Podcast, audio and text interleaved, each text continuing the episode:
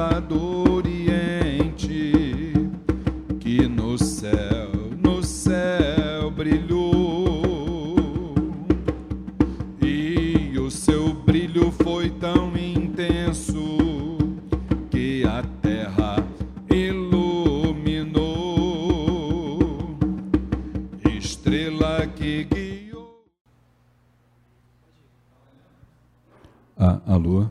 Queridos irmãos, muito boa noite a todos.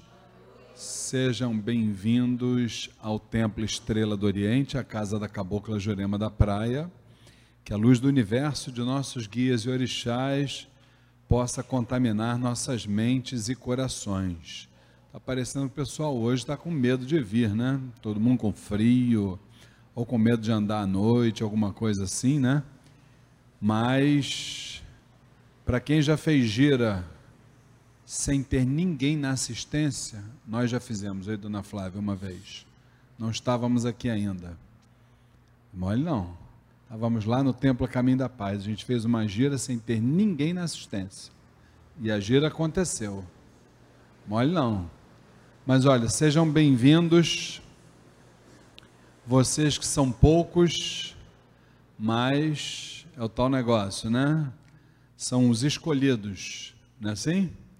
Como diz o, como diz o, o Evangelho, né?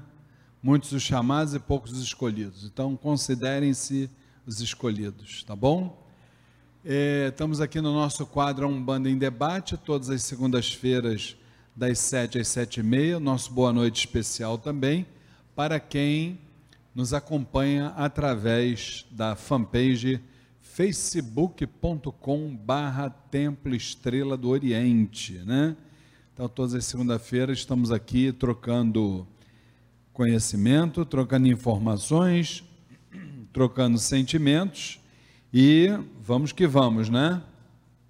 A gente começa sempre dando a oportunidade de algum irmão que não, não tenha vergonha, né? Claro, e queira começar fazendo uma pergunta. Olha, nem terminei. O meu irmão César levantou o braço primeiro, mas primeiras damas, primeiras damas, então por favor, né? Vamos lá, Cristiano. Boa noite, minha irmã. Oi, boa noite. Seu nome, desculpe. Vanessa. Vanessa, diga Vanessa, tudo bem? Eu, queria saber, é, porque a gente vê alguns vídeos, né? É, Obaluaê barra Omulu. Eu queria saber qual, qual o significado disso. A diferença, né? Tá. Vamos lá. Oba, Senhor, Lu, da, Aie, terra, Senhor da terra. Omolu, Homo, homem, Lu, também Senhor, Senhor dos homens. Senhor que ajudou a fazer os homens, que os homens da terra vieram e da terra vão retornar, não é isso? Então, muito pouco, são pouquíssimas as diferenças de um orixá para o outro. Eu diria até que um é o desdobramento do outro. O que a gente observa é que o Baluaê é mais cultuado nas tradições mais africanistas da Umbanda e principalmente no Candomblé, nos Candomblés, entendeu? Então eles cultuam mais esse orixá com a denominação Obaluaê. E o, e o Omulu mais para a Umbanda tradicional, aquela umbanda mais, vamos dizer assim, sem querer rotular, né? Mas aquela umbanda mais cristã, mais espírita, né? E as mais africanistas eh, trabalham mais o baluaê. Se a gente pegar ali a diferença básica, eh, muitas vezes é o sincretismo, né? Porque o sincretismo de Omulu, que é essa imagem que está aqui na nossa frente, aqui no Templo Estrela do Oriente, é, esse orixá é sincretizado em São Lázaro e a data é 17 de dezembro, né? Já o Baluaê é sincretizado em São Roque, que foi agora no último dia 16 de agosto.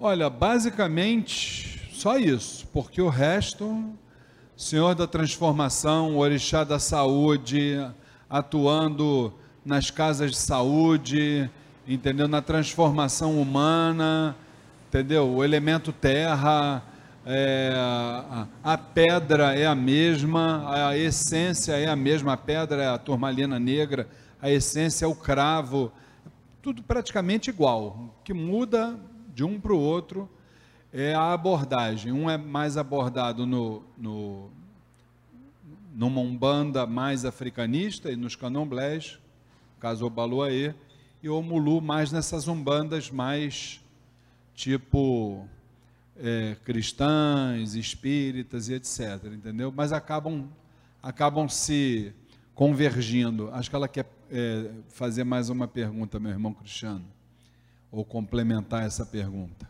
Diga. Então aqui no templo é cultuado como Mulu, né?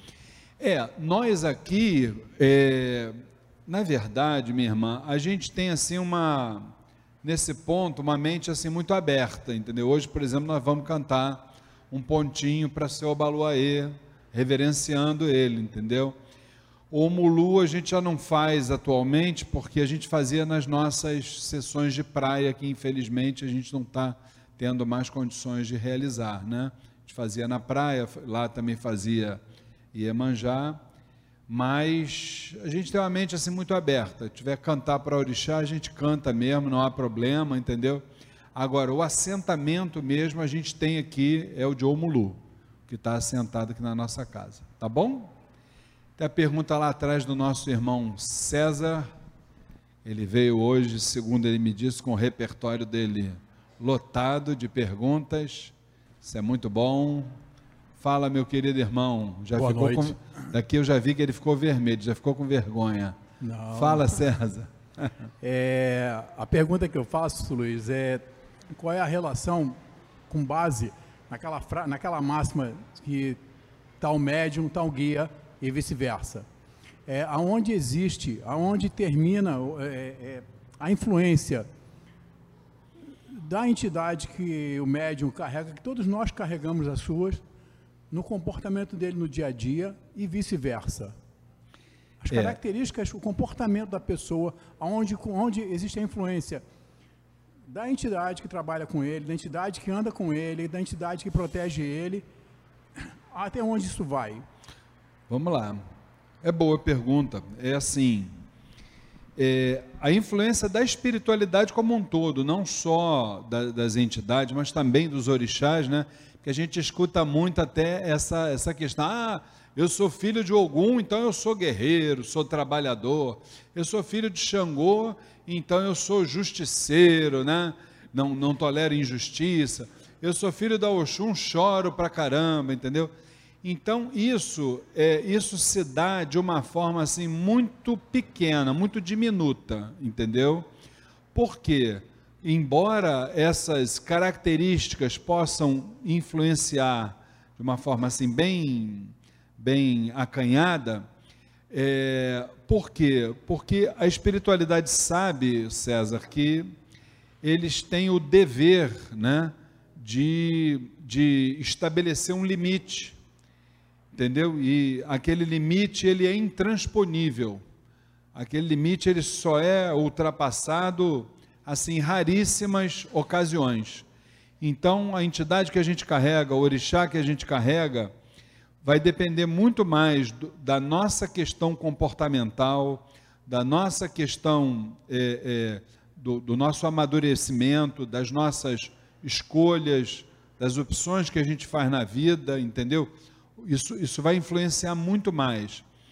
Não que eles não estejam de forma nenhuma ligadas a nós, muito pelo contrário, eles estão sempre à nossa disposição.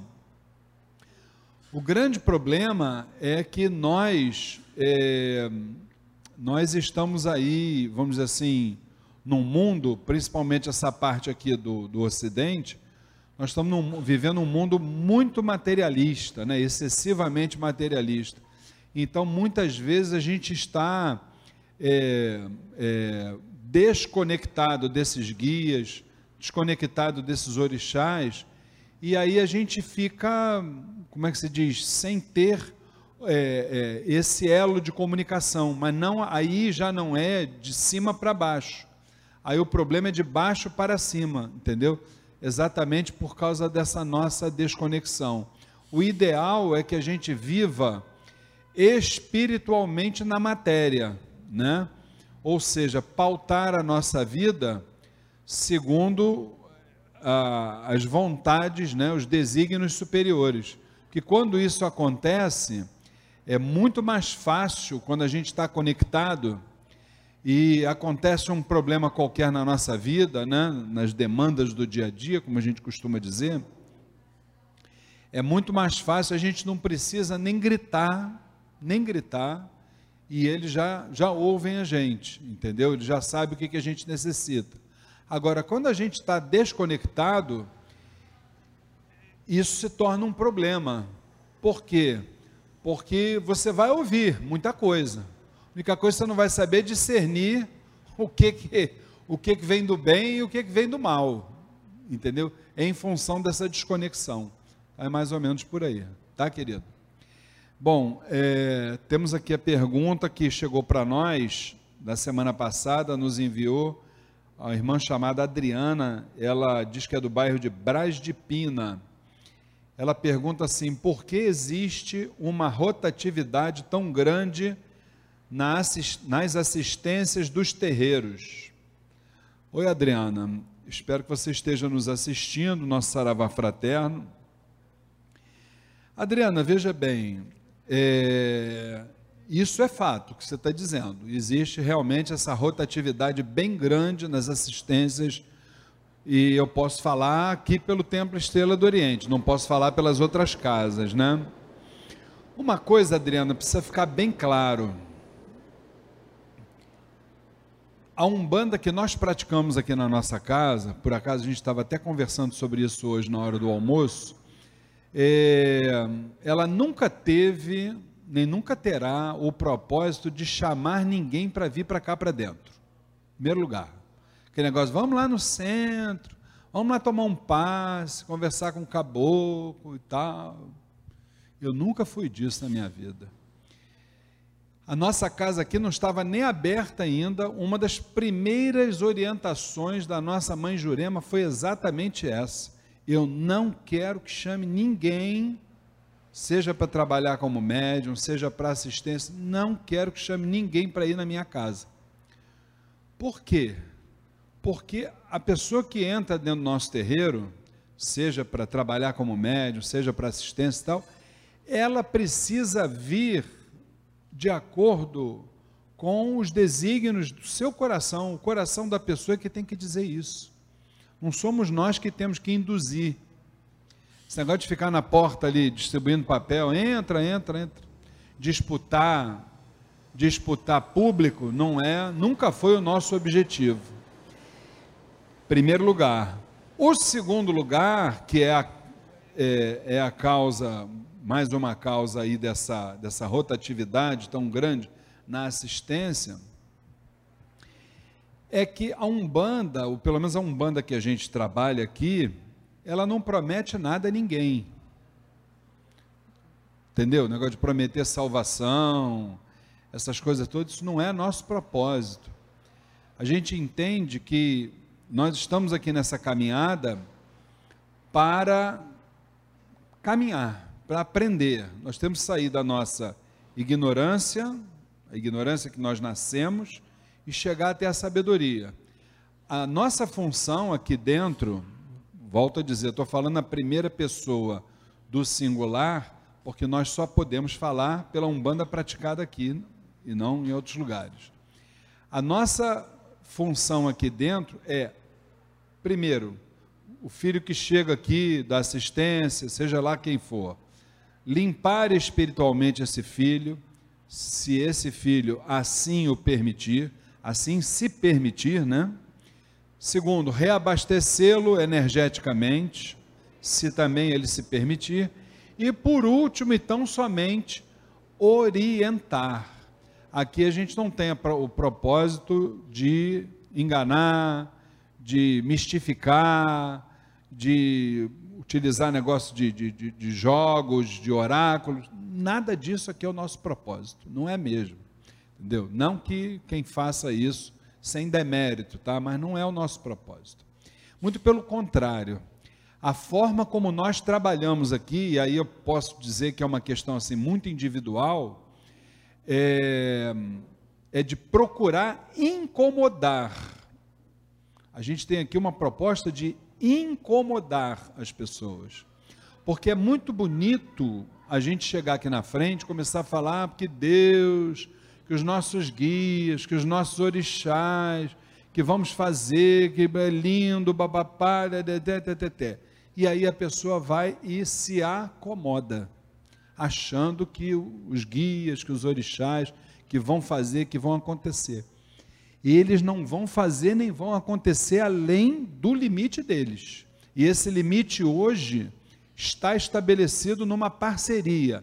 Eles fazem 50% e os outros 50% nós é que temos que fazer. Aí quando a gente, oh, como é o nome dela? Adriana. Aí como a gente quando a gente adota esse tipo de discurso é com o objetivo de incomodar as pessoas.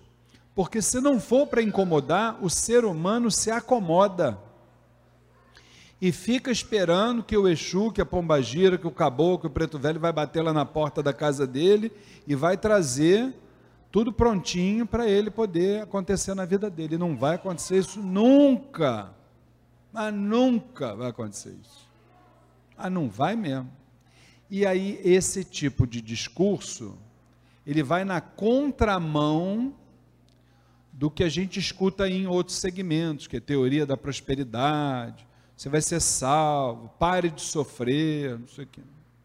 Aqui não rola. Por isso é que a rotatividade é tão grande. A pessoa chega, não escuta aquilo que ela gostaria de escutar, ou as coisas não são resolvidas no tempo que a pessoa acha que deveria estar resolvido, vai à luta, vai para outro lugar. É assim que funciona. Isso aí chama-se imediatismo. Essa é a grande causa, a grande causa, a causa principal dessa rotatividade que você se refere. E a forma como você perguntou, Adriana, provavelmente você deve ser de um outro terreiro e tal, mas com certeza a causa é essa: imediatismo. Entendeu? O ser humano ele tem a pretensão de colocar tempo para que as coisas aconteçam. E não é assim que a banda toca. Não é mesmo. Não adianta. É um passo de cada vez. Entendeu? A gente precisa merecer que as coisas aconteçam. Enquanto não tiver o merecimento, esquece que não vai acontecer mesmo. É aquele negócio da, da lição de casa. Nós estamos, na verdade, nesse planeta aqui, nós estamos numa, numa escola. Nós estamos numa escola. E essa escola, ela, vamos assim dizer, ela se propõe, é, ela, ela se propõe que nós façamos as lições que não foram feitas em outras vidas, né? Razão pela qual nós estamos de volta aqui. Enquanto nós não aprendermos a fazer essa lição, nós vamos voltar para cá ou para outras dimensões quantas vezes forem necessárias. Entendeu? Então, quando você adota um discurso desse, quem está querendo que a coisa resol se resolva assim, ó, no estilo caldo de cana, sabe como é que é caldo de cana? Bota de um lado e já sai pronto do outro. Aí não rola. Aí não vai rolar, não. Porque aqui não é fábrica de pastel para ter caldo de cana. Tá bom, minha irmã Adriana? Espero que você esteja nos ouvindo. Uma outra pergunta que nós temos aqui é a irmã Lúcia. Ela diz que é do bairro de Parada de Lucas, que nos assiste todas as semanas, e ela pergunta aqui: na subjugação, o obsediado, caso queira, poderá se curar através do evangelho? Lúcia, minha irmã, nosso saravá fraterno, espero que você esteja nos ouvindo. É, veja bem, para quem não sabe, a subjugação é um dos dos mais trágicos processos obsessivos e são aqueles são aqueles processos obsessivos normalmente que o, o ser humano está encarcerado dentro de um de uma dependência química, de uma casa de saúde psiquiátrica, entre outras realidades bem trágicas, entendeu? Agora, é, eu vou ser assim, muito sincero com você, Lúcia.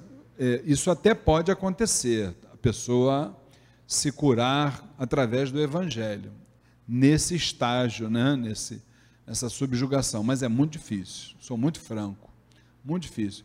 Porque a pessoa, quando está nesse processo de subjugação, ela não tem uma coisa importante, que é o discernimento. Se a pessoa não souber discernir, entender o que está escrito ali no Evangelho, não tem como. A pessoa, quando está é, nesse tipo de processo obsessivo, em primeiro lugar, ela precisa também de um tratamento material, através da medicina, psicologia, psiquiatria, neurologia, seja lá o que for. Precisa de um, um tratamento paralelo, entendeu? Porque senão não rola. Não é por nada. Quem está nesse processo está com a, a sua, o seu campo vibratório completamente obstruído. Quando isso acontece, não adianta você ficar mensagem, mensagem, mensagem, mensagem que vai entrar por um ouvido e vai sair pelo outro. O ouvido da alma não escuta. Então precisa de algo em paralelo para que essa pessoa tenha a, vamos dizer assim, a condição de se recuperar, de recuperar sua autoestima, uma série de, de fatores, e aí sim aumentar as suas chances de cura. Que, vou dizer sinceramente, nesse tipo de processo eh, obsessivo, a chance de cura é bem pequena. Bem pequena mesmo. Existe a possibilidade, mas é bem pequena. Tá bom? Aqui a gente não pode mentir, não pode enganar, tem que falar a verdade, né? E uma outra pergunta que nós temos aqui do irmão Nelson, ele diz que é do bairro Pechincha, acho que é Jacarepaguá, né?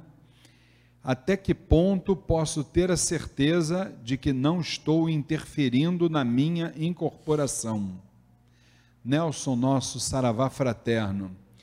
Irmão, veja bem, é, realmente quando a pessoa está, principalmente no início da caminhada espiritual, na, na jornada mediúnica, a pessoa tem essa, essa dúvida, né?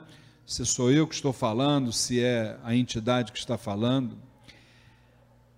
Existem duas questões que são fundamentais nisso aí. O primeiro, a primeira delas é a sua transformação interior, sua reforma moral. Porque quando a gente se, se transforma interiormente, a gente está dentro de uma perfeita sintonia vibratória quando a gente está dentro dessa perfeita sintonia vibratória, o que é perfeita sintonia vibratória? É vigilância dos nossos pensamentos, das nossas palavras, das nossas ações. Quando a gente vigia o pensamento, as palavras e as ações, com certeza absoluta, nós só conseguimos atrair para perto de nós as mais altas vibrações celestiais.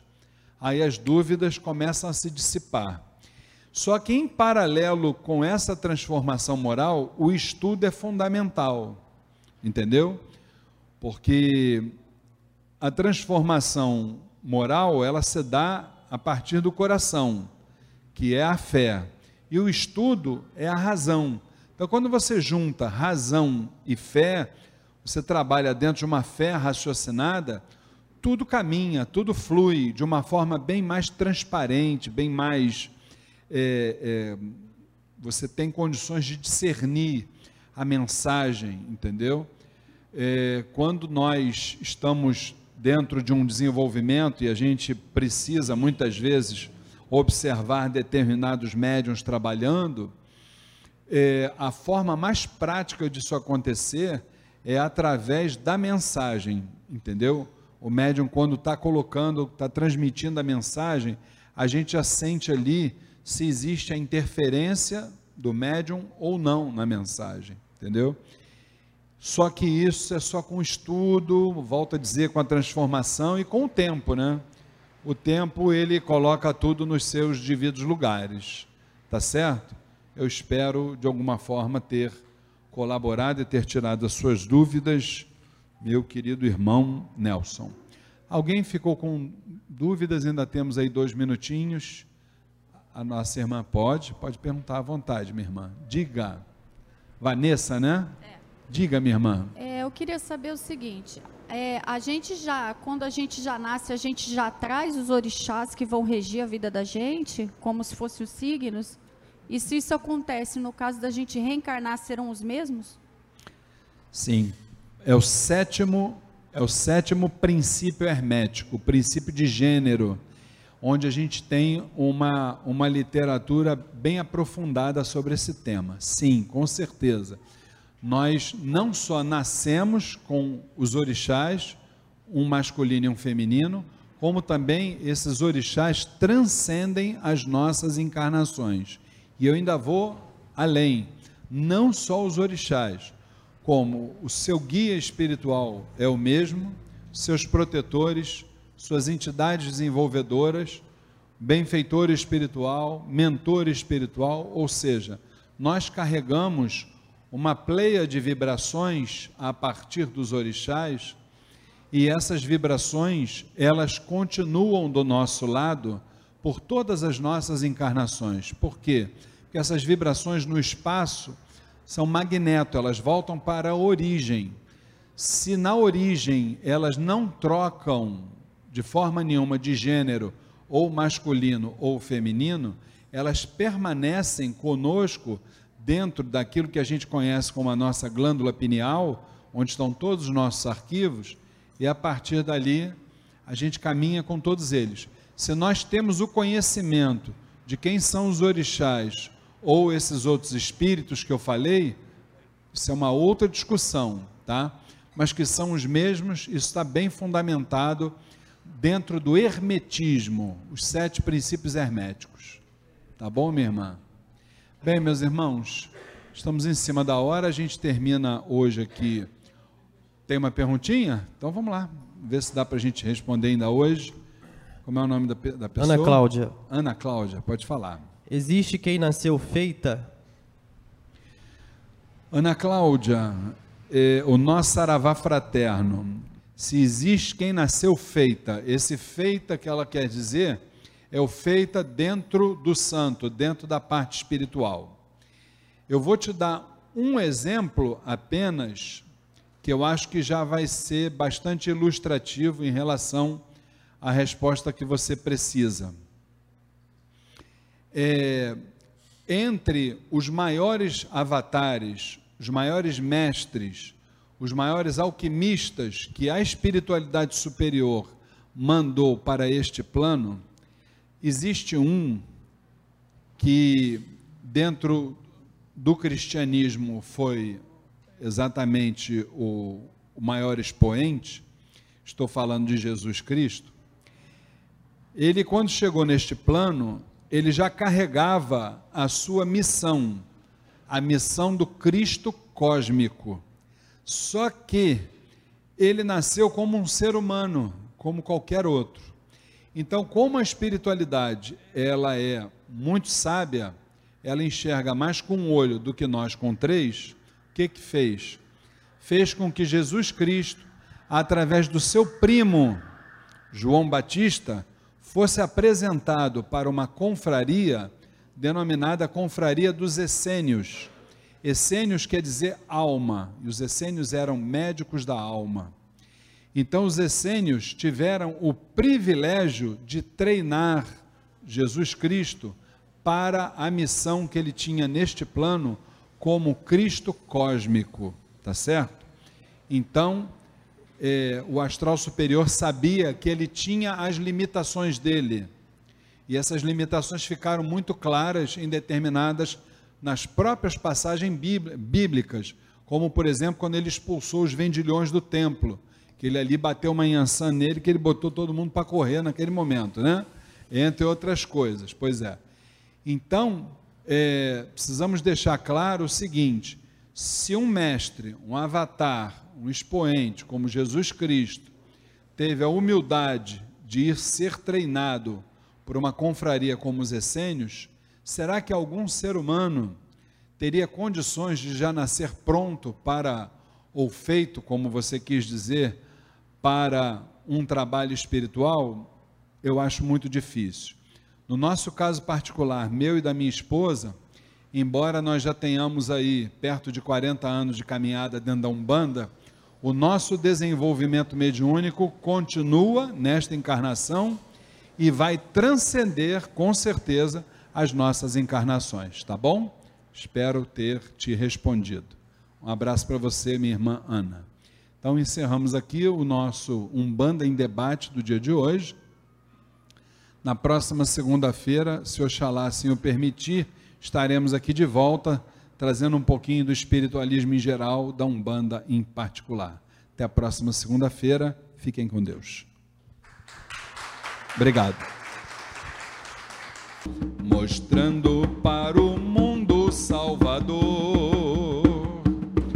iluminai também nosso terreiro, iluminai com fé, esperança e Iluminai também nosso terreiro, iluminai com fé, esperança e amor.